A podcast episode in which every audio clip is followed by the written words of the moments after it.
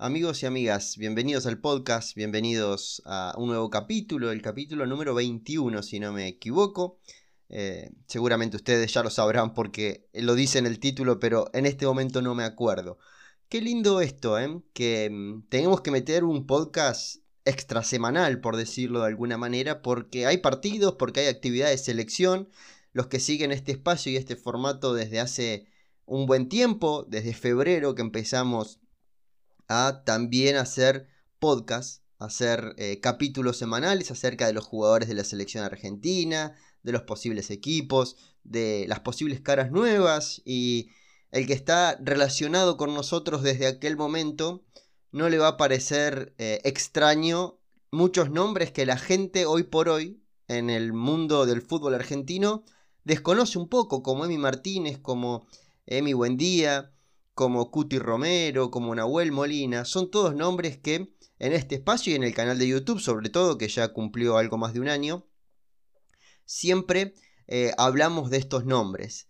Y eh, lo que estamos haciendo ahora es metiendo un podcast ahora, de domingo por la mañana, para eh, charlar un poquito de lo que fue nuestra primera victoria en la Copa América, nuestra primera victoria frente a Uruguay y es la primera victoria argentina desde que empezó esta seguidilla de partidos. Se necesitaba como el agua, más, más que por los tres puntos, que obviamente son importantes, por la necesidad de sentirse eh, importantes y ganadores y tener esa senda del triunfo en la piel.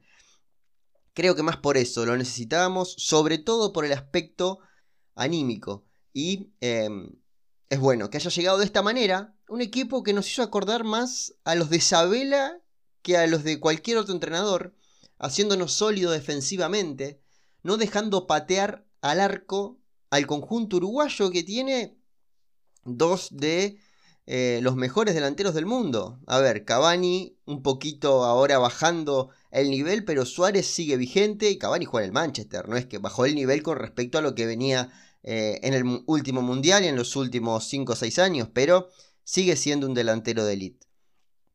Hablemos de eso, hablemos de lo que fue la victoria argentina.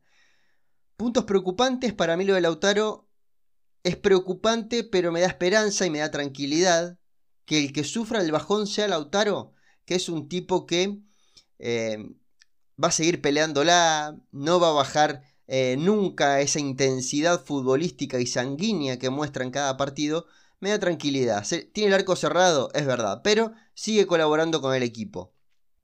Se habla de que puede salir en el partido con Paraguay eh, y que juega Agüero, pero lo vamos a hablar más adelante. Eh, pero eh, creo que mm, él sabe que es el 9 titular. Hasta le puede venir bien decir, bueno, a ver, relajémonos, paremos la pelota, veamos todo un poquito desde afuera y entremos más relajado, ya sin la obligación del 9 que tiene que hacer el gol porque estaría Agüero eh, quizás entra hasta con otra responsabilidad. Otro aspecto malo de Argentina creo que fue eh, Joaquín Correa, no entró bien Joaquín Correa, necesitamos que el banco dé alternativas, de un cambio de aire y Joaquín Correa no lo tuvo. No vimos un Joaquín Correa que, que pueda hacer esa alternativa de Lautaro. Incluso hasta me animo a decir, como dije la semana pasada, de que no creo que Martínez Cuarta vuelva a ser titular me animo a decir que no va a volver a ser Joaquín Correa alternativa de, Lautaro. Hasta puede llegar a ser Angelito Correa, como buscar una alternativa, o el mismo Nico González, ser ese hombre adelantado, porque es el hombre más adelantado de Argentina, a pesar de que no sea el 9. Pero no, no me gustó lo de Joaquín Correa y, y creo que quizás volviendo a la izquierda puede empezar a, ser más partícipe y sacarse un poco el susto porque lo vi asustado. También vi asustado a Nahuel Molina y veo mucha gente muy conforme con Nahuel Molina. A ver, no me disgustó, pero no me pareció tan sobresaliente. Hasta me animo a decir de que me gusta más lo de Montiel que lo de Molina, pero en estos partidos. Incluso imagino que en la cabeza del entrenador el titular sigue siendo Montiel. Me gustó el, el equipo, el funcionamiento que tuvo en los primeros 20 minutos, un equipo que presionaba alto, que buscaba una transición rápida, que no se entretenía con la pelota, sino que buscaba el espacio de manera activa, que no pudo conectar a Lautaro, pero así todo era un equipo que generaba, que hacía lo posible para que eh, Argentina preocupe a Uruguay y lo preocupó. Y después el final, lo de Messi en el final fue una locura. lo de Messi eh, en los últimos 20 minutos de Argentina eh, fue del mejor Messi que vimos. Impresionante. Anda un video en Twitter dando vueltas em, que muestra el partido de Messi y es una fotocopia de lo que era en la era Guardiola. Que era el Messi más, eh, más genuino, más de potrero, más de traslado, de conducción, de, no tanta generación, sino de buscar definir. Y, me encantó. Me encantó este Messi ilusiona, como ponía en el título del video. Es imposible no creer en esta selección argentina. Más viendo el nivel que tienen todos menos Brasil. Eh, la verdad que me, animo a decir de que somos candidatos. ¿Cómo no vamos a ser candidatos? De hecho, eh, se está retocando la estructura. La columna vertebral argentina arrancó con eh, Armani, Martínez Cuarta o Otamendi, pero Martínez Cuarta era por ahí el que mejor funcionaba. Paredes, Messi y Lautaro. Y hoy tenemos un Armani que ya es suplente. Que el que ocupa su lugar es Emiliano Martínez y difícilmente vuelve a ser titular el arquero de River. Aparece un Cuti Romero como ese defensor que es patrón. Y necesitábamos un Cuti Romero. La seguridad que nos da en el fondo tener a Cuti Romero y Emiliano Martínez es importantísima. Paredes apareció Guido, no creo que Guido sea el 5 del seleccionado argentino, pero eh, se ganó ese respeto, por decirlo de alguna manera, y em, ese jugador que puede ser considerado. Antes era para mucha gente ese jugador de relleno, y lo veníamos anunciando en este, en este espacio, de que venía haciendo una liga española muy buena. Y el otro día cumplió, jugó bien, hizo el gol además. Muchos hablan de que fue el jugador que le dio el equilibrio al seleccionado argentino pero es injusto con el resto porque creo que fue eh, un desempeño colectivo que le dio el equilibrio. Porque ¿cómo vamos a negarnos eh, hablar de De Paul en el partido que hizo contra Uruguay? Fue impresionante lo que hizo De Paul. Eh, muchos culpaban que De Paul no tenía este nivel. No, el tema es que De Paul estaba teniendo este nivel. Y solamente muestra cara de cansancio, porque el rendimiento no es un rendimiento cansino el que está mostrando Rodrigo De Paul. Así que desde ese lado me agarro de que si bien me pareció muy correcto y muy valorable el partido de Guido Rodríguez y que puede ser una alternativa, eh, tenemos que eh, responsabilizar a todo el equipo de que fue un gran desempeño colectivo. Hubo una concentración defensiva impresionante. Desde Lautaro Martínez, pasando por Messi, por Nico González, desde ahí para atrás, vimos un equipo que retrocedía el bloque de una manera que no le dejabas opciones a un equipo que tuvo la posesión de la pelota más que Argentina. Uruguay tuvo más la pelota que Argentina. Por eso digo que fuimos un equipo más, más sabelista que escalonista. Eh, tuvimos esos ratos en los que era retroceder las dos líneas de cuatro y impedir que se genere cualquier tipo de espacio. Para eso se necesita la, la concentración que tuvo Argentina en este, en este partido. En el video de YouTube también hablaba de los desempeños individuales. Creo que sacando lo de Joaquín Correa, lo de Lautaro, y iba a meter a Nahuel Molina, pero no quiero ser malo. Eh, los de ellos dos, los de Lautaro y los de Joaquín Correa, el resto tuvo un desempeño individual de, su mejor versión en selección argentina. Eh, impresionante, arrancando por Messi, Nico González, Lo Chelso, Guido Rodríguez, Paredes, em, el huevo Acuña, tremendo lo del huevo Acuña, Rodrigo de Paul, eh, Cuti Romero, Otamendi, Otamendi jugó su mejor partido desde, me animaría a decir, la última Copa América. Y, es bueno que, el central en el cual confía el entrenador y que tiene más experiencia, lo mandes a chocar con la figura del equipo rival y gane en todas. Porque Otamendi le ganó en todas a Luis Suárez. Y eso marca también un, un buen ánimo, una buena actitud por parte del equipo. Entró Di María y tuvo unos 20 minutos que aunque no pudo terminar ninguna, me hizo acordar al mejor Di María, a ese que, que no estaba pendiente de, de, que, de echar el centro, de pegarle, de lo que van a decir, de salir a hablar, no, eh, jugaba al fútbol y, eso está bueno. Estamos en un momento de, mm, de selección muy importante, porque como decíamos, se, se toca la estructura, se toca la columna vertebral, y Argentina se ve beneficiada con ese movimiento de estructura. Eh, no siempre pasa que moves al 5 y el equipo sigue jugando bien, porque tuvo Argentina buenos ratos en los partidos con Colombia y los dos con Chile. Pero lo de Uruguay fue muy bueno ofensivamente en los 20 minutos primeros, muy bueno defensivamente durante todo el partido y muy bueno en ofensiva una vez que estuvo Di María también en cancha y Messi eh, pudo liberar un poco de marca eh, y, también hacer de las suyas. Se viene, se viene lo lindo porque Argentina ahora tiene a Paraguay. Eh, tiene que jugar el lunes contra Paraguay y este, este podcast habla, vamos a hablar un poquito de la previa de ese partido. Después, hasta el próximo lunes, el lunes 28 de julio, de junio, perdón, no vuelve a jugar, que juega contra Bolivia en Culabá. O sea que en esta semana Argentina vuelve al predio de Seiza. Y después de eso, Argentina, si es primera o si es segunda, no cambiaría porque va a jugar el sábado 7. Si Argentina es primera o es segunda de grupo, evita Brasil. Si digamos, los primeros y los segundos de cada grupo no se cruzan hasta la final con los primeros y los segundos del otro grupo. Por eso digo que eventualmente Brasil va a ser el equipo que termine primero del grupo B. Argentina, en el peor de los casos, puede terminar segunda. Así que eh, me da la sensación de que, de que a Brasil lo podemos evitar hasta la final. Y será una final en Brasil y será contra Brasil, contra este Brasil que me gusta, que se hable de Brasil, que, que mm, evitemos que, la responsabilidad caiga en Argentina eh, y que, sean ellos los favoritos, que, lo llevan bien. Eh, Brasil generalmente lleva bien ser favorito. Em, se quería hablar de, mm, de justamente de esto, de, de, la buena sensación que dejó Argentina en este partido con Uruguay y eh, de lo preocupante que puede ser lo de Lautaro. A ver, Argentina está jugando bien y el 9 está jugando mal. Bueno, em, prefiero esa y no la inversa.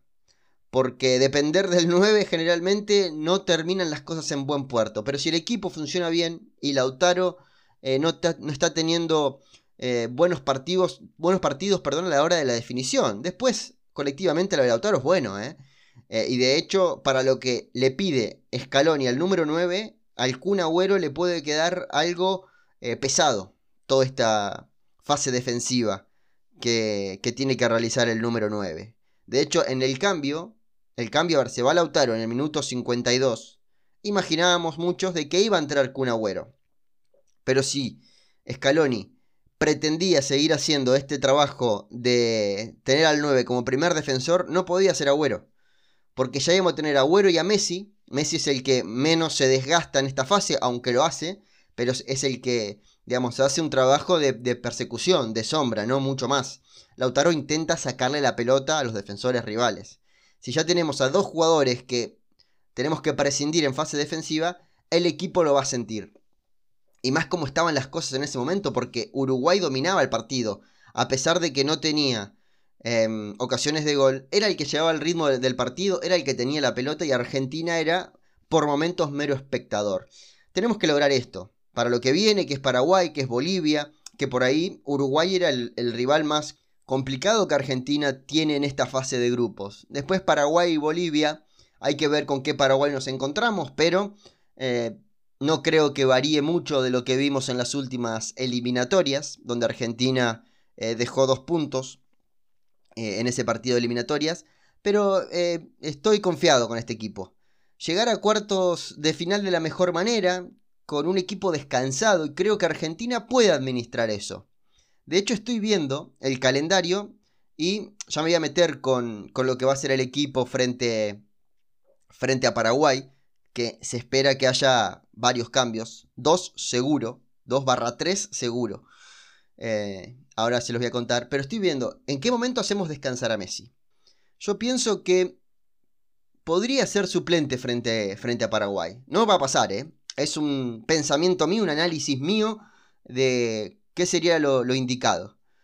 Porque Argentina va a tener descanso entre Bolivia y cuartos de final. Porque eh, el partido con Bolivia es el lunes y hasta el sábado no vuelve a jugar. El tema es que Argentina viene de jugar el viernes ahora y va a jugar este lunes es como acumular mucha carga en las piernas de, Messi. Pensaba arrancar con eh, Di María, Correa y Lautaro Agüero y em, dejar a Messi para la última media hora frente a Paraguay si se necesita. Sí se necesita.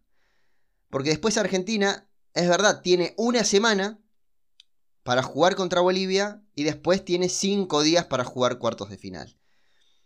Yo creo que en esta, en esta franja, que es la de jugar viernes-lunes, viernes con Paraguay, lunes contra, viernes contra Uruguay, lunes contra Paraguay, es donde el desgaste se puede acumular. Messi, Otamendi y em, De Paul son los únicos jugadores argentinos que acumulan todos los, todos los minutos desde que arrancó la Copa América. Es verdad, Otamendi no jugó el primer partido con Chile, pero ya después, eh, por acumulación de tarjetas, pero ya después el segundo con Colombia, el tercero contra Chile, el cuarto contra Uruguay. O sea que, eh, si bien De Paul salió un puñadito de minutos eh, por Pesela el otro día, no cuenta como descanso. de Paul necesita descansar, Messi necesita descansar. El tema es que eh, dicho por el propio Messi, prefiere ser suplente y entrar en el segundo tiempo a que lo saquen del partido. Por eso pensaba en que arranque de suplente frente a Paraguay. Tenemos equipo, hay 28 tipos en esta lista. Lo necesitamos a Messi, lo metemos en el segundo tiempo, en el minuto 60, pero que ya mm, tenga un descanso y que la carga de la carga de energía no sea tan grande sobre Messi. Pero esto que estoy diciendo es una mera opinión y no va a pasar vamos a hablar de lo que va a pasar. ¿Qué es lo que va a pasar? Lo que va a pasar es que Argentina tiene que poner un equipo frente a Paraguay el próximo lunes a las 9 de la noche en Brasilia, en el mismo estadio que le ganó Argentina a Uruguay y que le ganó a Bélgica en cuartos de final del Mundial 2014. Aquel gol del Pipa Higuaín, tempranero gol del Pipa Higuaín que nos metía después de muchísimo tiempo en una semifinal del mundo. En ese mismo estadio. Dudas de Argentina. Lo Chelso, hoy, estoy grabando esto domingo por la mañana, hoy estaría descartado. Lo Chelso fuera del equipo. Nico González, casi descartado. Los dos, en, después del entrenamiento de ayer, lo pude ver en Tais Sport, si no me equivoco, bajaban del colectivo rengueando directamente y teniendo tanta cantidad de jugadores y viendo que el equipo va encontrando funcionamiento y que no se trata de nombre propio, sino de funciones, porque no estuvo Montiel y apareció Molina, porque no estuvo Tagliafico y apareció Acuña, porque no estuvo Paredes y apareció Guido Rodríguez. Eh, nos encontramos con un equipo que va entendiendo o va moldeando una manera de jugar independientemente de los nombres. Creo que no se va a arriesgar ni a Lo Chelsea ni a Nico González. Serían los dos cambios obligados. Lautaro o Agüero aparece como duda, como también como descanso para Lautaro. Y, para que se desbloquee, para que se relaje, para que se olvide de que tiene la responsabilidad de ser el 9 del seleccionado argentino. Y ver qué, tenemos de Agüero, qué queda de Agüero, qué podemos usar de Agüero. Hay que, son cosas que hay que develar en este, en este lapso, antes de que arranquen los cuartos de final. En el partido con Paraguay y con Bolivia tiene que hacer esas pequeñas pruebas que todavía no pudo hacer. Meter en cancha a Papu Gómez en algún momento. Mostrarnos más del gran Angelito Correa que vimos con Chile. Tenemos que, ir a ese punto. Eh, ver si eh, la dupla Otamendi-Cuti Romero continúa con esa firmeza. Creo que hay que seguir apostando este, este dúo defensivo que está utilizando el seleccionado argentino. Decía, Emiliano Martínez no se toca. Molina o Montiel. Quizás el ingreso de Molina no fue por rendimiento, sino por descanso a Montiel. Y vuelve Montiel al equipo titular. O sigue utilizando a Molina. Es una duda. Es una duda que, tenemos nosotros. Eh, el hermetismo que está mostrando la selección argentina hace que la prensa se vea algo incómoda con respecto a otros entrenadores del seleccionado argentino y a otros momentos en los que se sabía todo en todo momento. Hoy hay cosas que se saben pero se tardan un poquito más en, informar. Cuti Romero o Tamendi, lo damos como fija en el partido con Paraguay, seguramente. Acuña creo que no se toca. Creo que el entrenador encontró en Acuña lo que estaba buscando en Tagliafico, así que va a continuar en el lateral izquierdo. En la mitad de la cancha, De Paul, es que De Paul se está volviendo un jugador necesario. Pero tenemos que ver qué tenemos de Nico Domínguez. ¿Para qué está Nico Domínguez en esta lista de 28? ¿En qué momento se le va a dar descanso a De Paul? ¿Será con Bolivia? Puede ser, y que aparezca Nico Domínguez como titular, y que haga el último esfuerzo y que ya descanse hasta los cuartos de final. Imagino que va a jugar De Paul, pero eh, pongo un asterisco de que necesita descanso. Y acá aparece la duda. De Guido Rodríguez, darle continuidad a ese buen funcionamiento y todo lo que ha aumentado su consideración para el cuerpo técnico. Poner a Paredes, devolverle el puesto al 5, el jugador emblema que siempre tuvo Scaloni durante todo su paso por el seleccionado argentino, o poner a los dos ante la ausencia de los Chelsea. Es algo que eh, mucha gente está pidiendo y, en este canal, en este canal en YouTube hablo y en el podcast también, em, siempre hablábamos de esta posibilidad de probar la alternativa a Paredes con Paredes en cancha. No como un doble 5, que sí lo hemos visto con De Paul, sino como un Guido Rodríguez solo en la mitad de la cancha y a su izquierda Paredes. Algo parecido a lo que hace en el Paris Saint Germain. Tener la libertad, olvidarse un poquito más de la marca, pisar el área, asociarse con los atacantes. Es lo que más hace durante el año, así que lo sabe hacer, si bien lo hace más por derecha que por izquierda generalmente. Eh, hay que decir de que en la selección muy poquito hemos visto de eso. Y puede ser una pequeña prueba que hay que tener en este momento de selección argentina que parece que las cosas empiezan a funcionar. Ahí está la duda. Y si no, la lógica. Paredes vuelve al 5, Guido Rodríguez se sienta y aparece Palacios por los Chelsea. Sería también una alternativa. Pensé, se me ocurrió, eh, no es que, se haya entrenado esto, pero un buen Di María que vimos en selección argentina fue ocupando esta posición de los Chelsea, de interior por izquierda.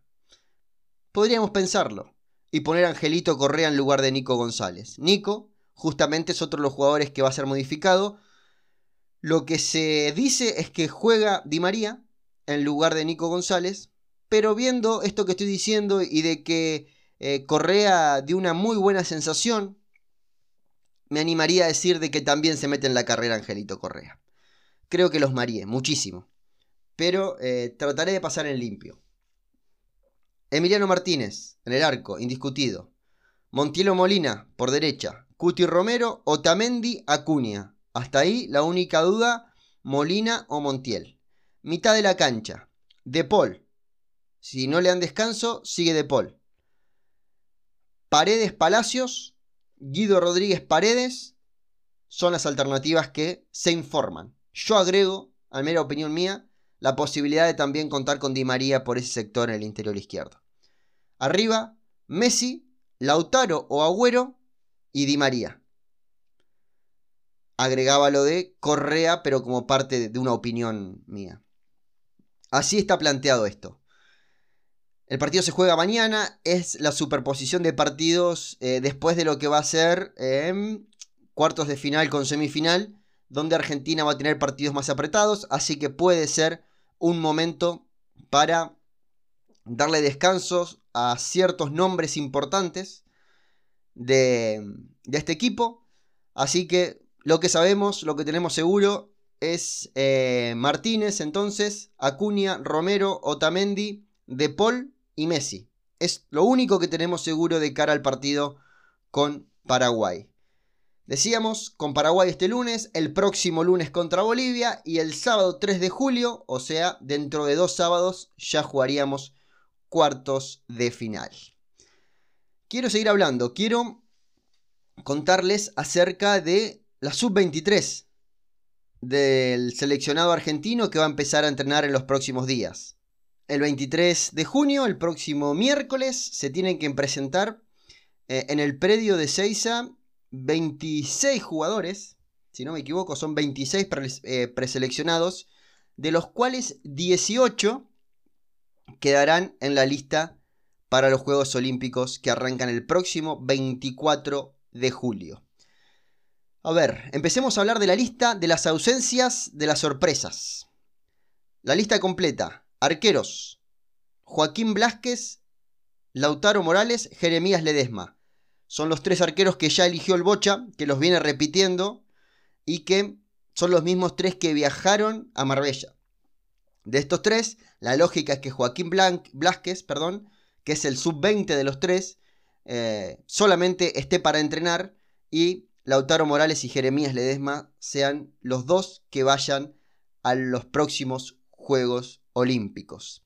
Jeremías Ledesma como el arquero titular y Lautaro Morales como el suplente, aunque está en un nivel bárbaro el de Lanús. Jeremías Ledesma es uno de los dos mayores que tiene toda esta prelista.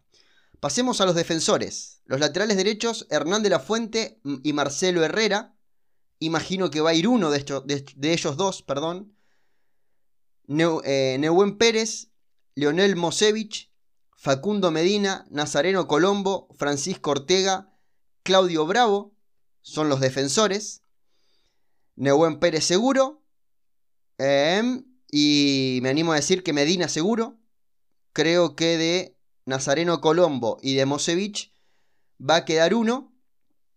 Y de los laterales izquierdos, Francisco Ortega o Claudio Bravo va a ir uno. Nicolás Capaldo, Fausto Vera, Santiago Colombato, Tomás Belmonte, Martín Pallero, Lucas Robertone. Son los jugadores en la zona media. De estos jugadores se suma Capaldo como una novedad en esta lista, la continuidad de, de Pallero, de Belmonte, de Colombato, de mm, Vera, de Fausto Vera, y se suma Lucas Robertone. Después voy a ir eh, detenido por cada, por cada jugador. Fernando Valenzuela, Pepo de la Vega, Alexis McAllister, Tiago Almada, Agustín Urce, Ursi, perdón, Ezequiel Barco, Adolfo Gaich, Ezequiel Ponce y Lucas Alario, el segundo mayor, Lucas Alario, que se suma a los jugadores sub-23. a ver, novedades de esta lista es Capaldo, que no fue ni a Marbella ni a Japón. Robertone, que no fue ni a, Marbella ni a Japón. Con la diferencia que Robertone, al estar jugando en la segunda división del fútbol español, no tiene parón FIFA, así que su equipo seguía en competencia y se estaba jugando la vida. Eh, ahora quedó eliminado la Almería del ascenso para la primera división del fútbol español, pero Robertone, eh, cuando estaban en Marbella, se estaban jugando el playoff de ascenso, así que era imposible sacarlo. De hecho, un gran gesto de Robertone, que fue hasta Marbella, eh, desde Almería, eh, a saludar al plantel y, también a mostrar su intención de, estar, de ser parte de, de estos Juegos Olímpicos. Y ausencias. Hay muchas ausencias importantes. Creo que la más importante es la de Marcos Senesi. Que alguien me explique si hay algún periodista de medios argentinos que esté escuchando este humilde espacio, este humilde podcast, que cuando hable con el Bocha Batista, yo lo quise hacer pero no me respondió, cuando hablen con el Bocha Batista, pregúntenle qué pasó con Senesi. Eh, contemos el año de Senesi desde las declaraciones a nivel selección que estamos viviendo. Senesi la rompe en Holanda, lo llaman de todos los medios que le gustaría estar en la selección argentina. Llega a Argentina Scaloni para armar la lista de Brasil-Uruguay que finalmente no se consumó. Habló de Senesi, le preguntaron y dijo que está considerado y que le parece que en poco tiempo iba a estar en la selección argentina. Al suspenderse esa lista, el Bocha lo convoca para ir a Japón. Finalmente Holanda no deja salir a ningún jugador a algunos países, Japón era uno de esos países, así que no puede ir con la sub-23.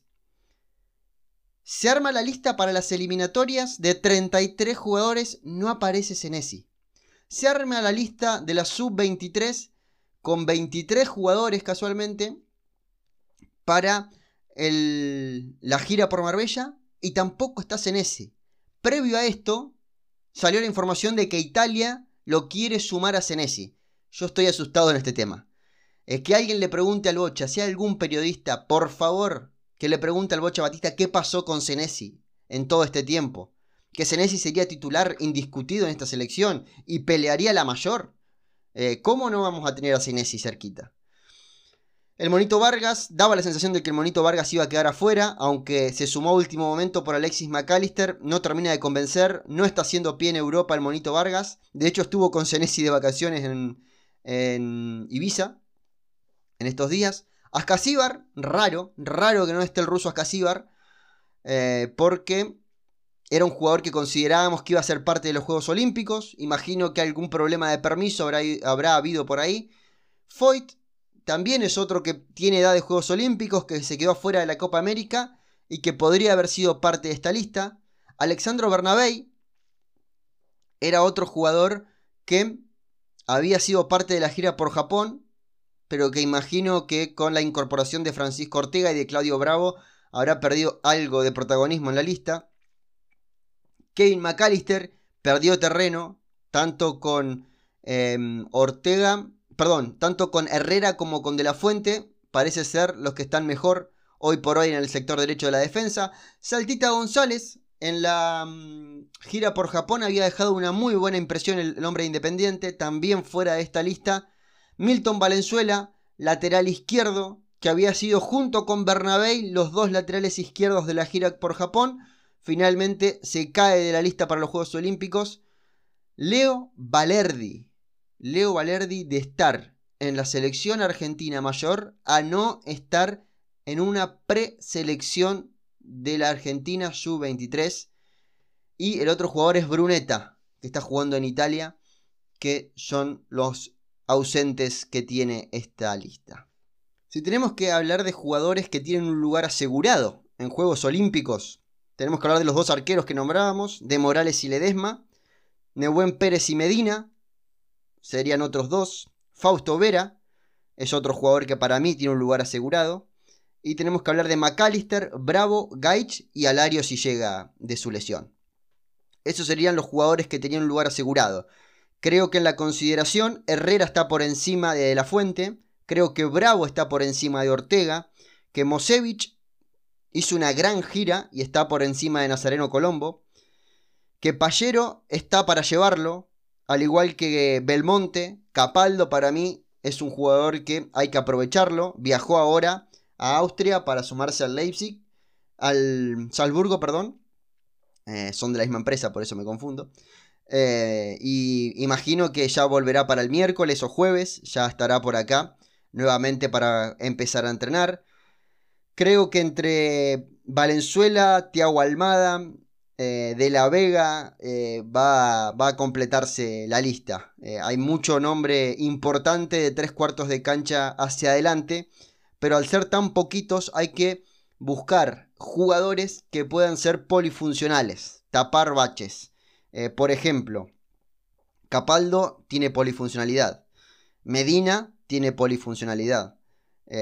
hay varios. Alexis McAllister tiene polifuncionalidad y, ya consiguió la autorización por parte del Brighton, así que es una gran noticia. Empiezan a entrenar el próximo miércoles 23 de junio, ya para eh, prepararse para los Juegos Olímpicos que arrancan el próximo 24 de julio, así que un mes antes está bueno que la sub-23 ya tenga participación.